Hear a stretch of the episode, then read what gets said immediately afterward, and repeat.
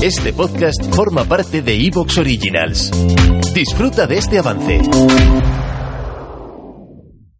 Una tarde oyendo un podcast, me pregunté, ¿podría hacer yo lo mismo? Y me dije, claro que sí. Y entonces fundé Antena Historia.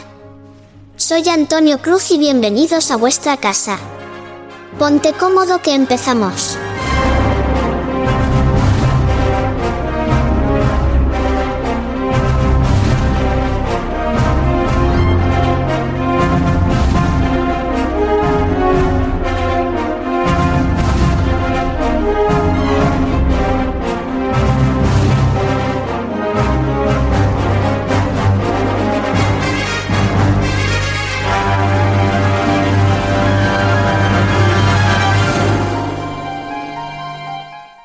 Bienvenidos a Antena Historia.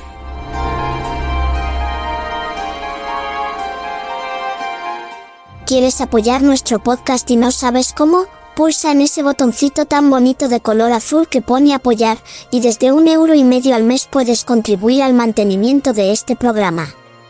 La luz está muy cara, y a mi padre le cuesta muchísimo llegar a fin de mes. Bueno, como a ti también, imagino.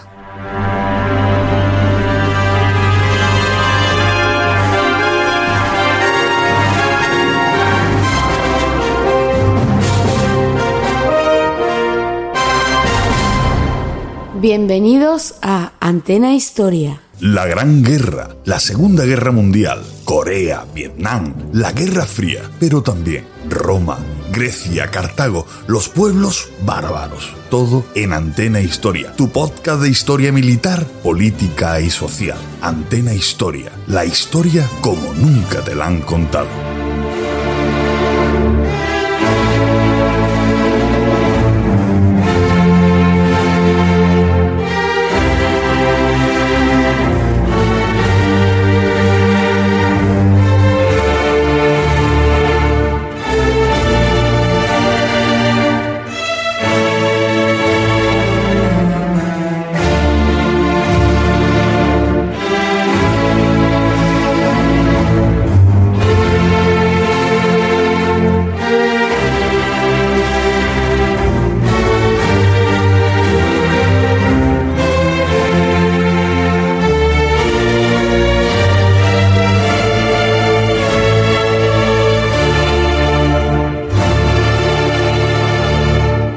Bienvenidos amigos y amigas de Antena Historia, una tarde más a esta mesa virtual donde hoy vamos a tratar la participación española, o podríamos decir la desastrosa participación española en la Guerra de los Siete Años.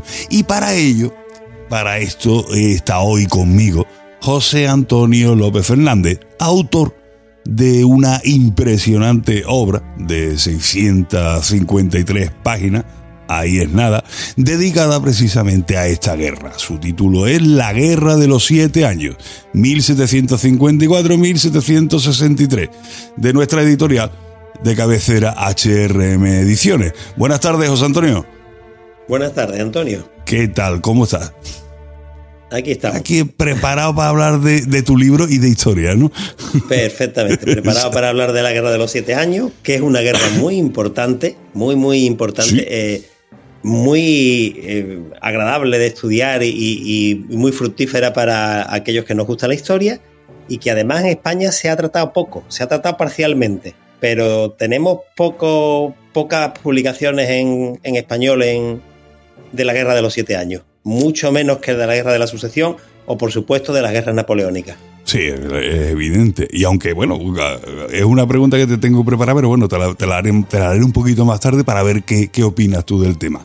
Pero bueno, ¿cómo os planteaste, Ignacio y tú, eh, hacer un libro sobre esta guerra con lo grande que es y, además complicada, ¿no? Eh, bueno, pues, pues fíjate, eh, en una conversación con Ignacio, que me sugirió el tema y a mí me encantaba porque yo venía de, escribir Join or sobre la guerra de la independencia norteamericana y yo eh, había publicado antes con Almena eh, algunos tomos sobre la guerra de la independencia española y también sobre las guerras de la, de la, independencia de los virreinatos españoles en, América.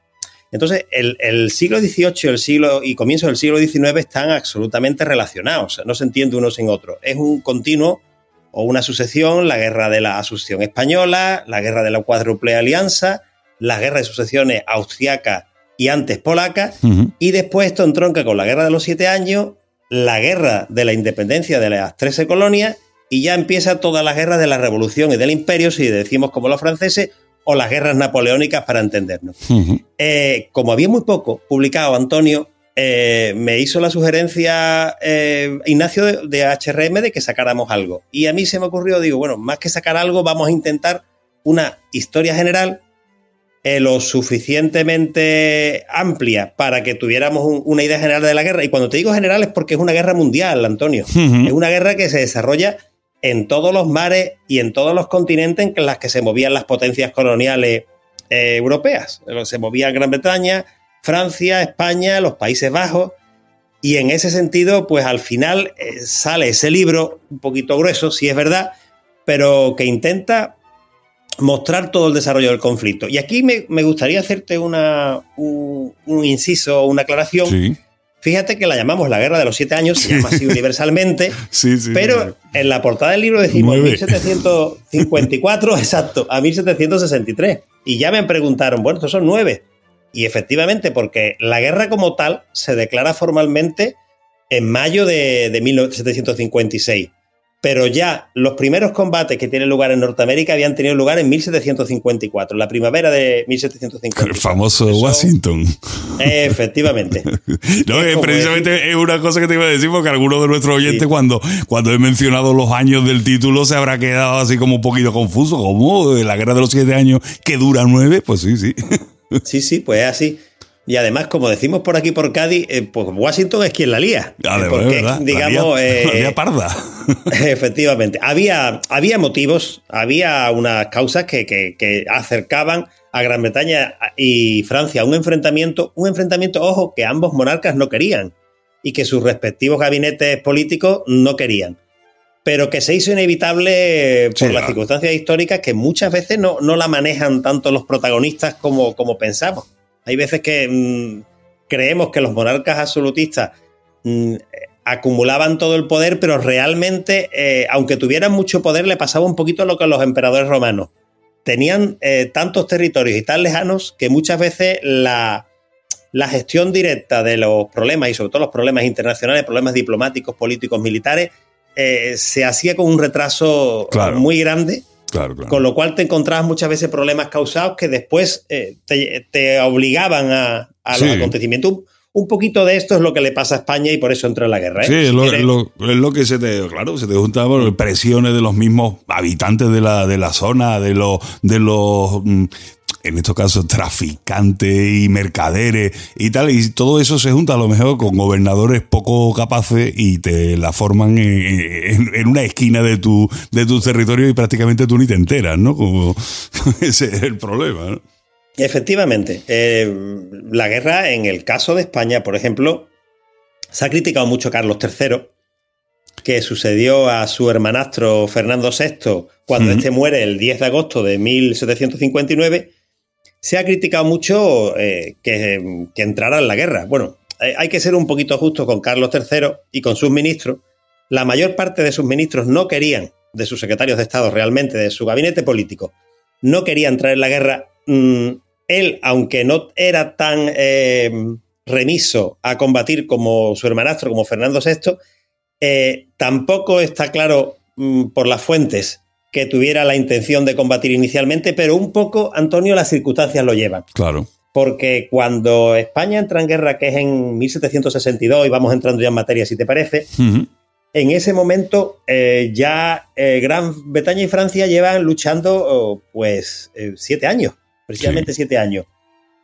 hay muchísimos daños colaterales que lo llamaríamos ahora, y la situación en el Caribe y en, nuestra América, en nuestra América que incluía Norteamérica, América Central y, Sudamérica, era realmente eh, muy problemática. O sea, los británicos apresaban nuestros barcos, acusándolos de contrabando, con una tremenda facilidad. Habían echado nuestros pesqueros de Terranova, cortaban madera en Campeche y en Centroamérica como querían y sometían a una serie de, vejaciones y de problemas nuestro comercio con el Caribe y con América, que era fundamental.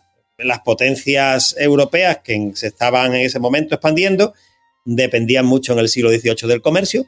Había ya un mundo muy globalizado, ¿eh? no con la rapidez en la, que, tenemos ahora, pero había muchísimas rutas internacionales y además estamos acostumbrados a pensar que cuando estabas en guerra eh, el enemigo no aparecía por los puertos. Pues los mercantes sí. Claro, claro. los mercantes sí, aunque fuera con banderas interpuestas. A lo mejor te venía un barco danés con un cargamento británico, aunque estuvieras en guerra con Gran Bretaña.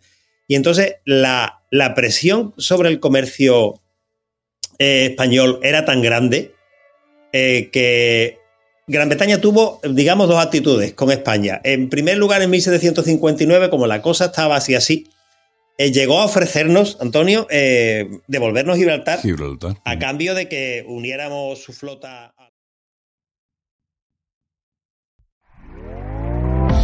¿Te está gustando lo que escuchas? Este podcast forma parte de Evox Originals y puedes escucharlo completo y gratis desde la aplicación de Evox. Instálala desde tu store y suscríbete a él para no perderte ningún episodio.